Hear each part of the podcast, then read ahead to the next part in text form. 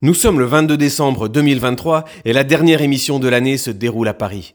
Ils étaient nombreux ce soir-là à préparer les fêtes dans la joie et la bonne humeur en compagnie de Maurice.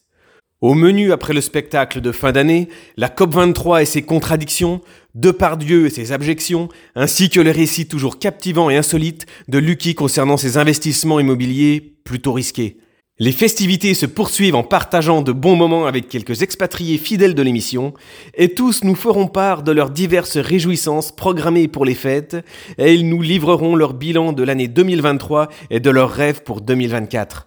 Replongez-vous dans la magie de Noël sur Maurice Radio Libre. Nous vous souhaitons une très agréable écoute.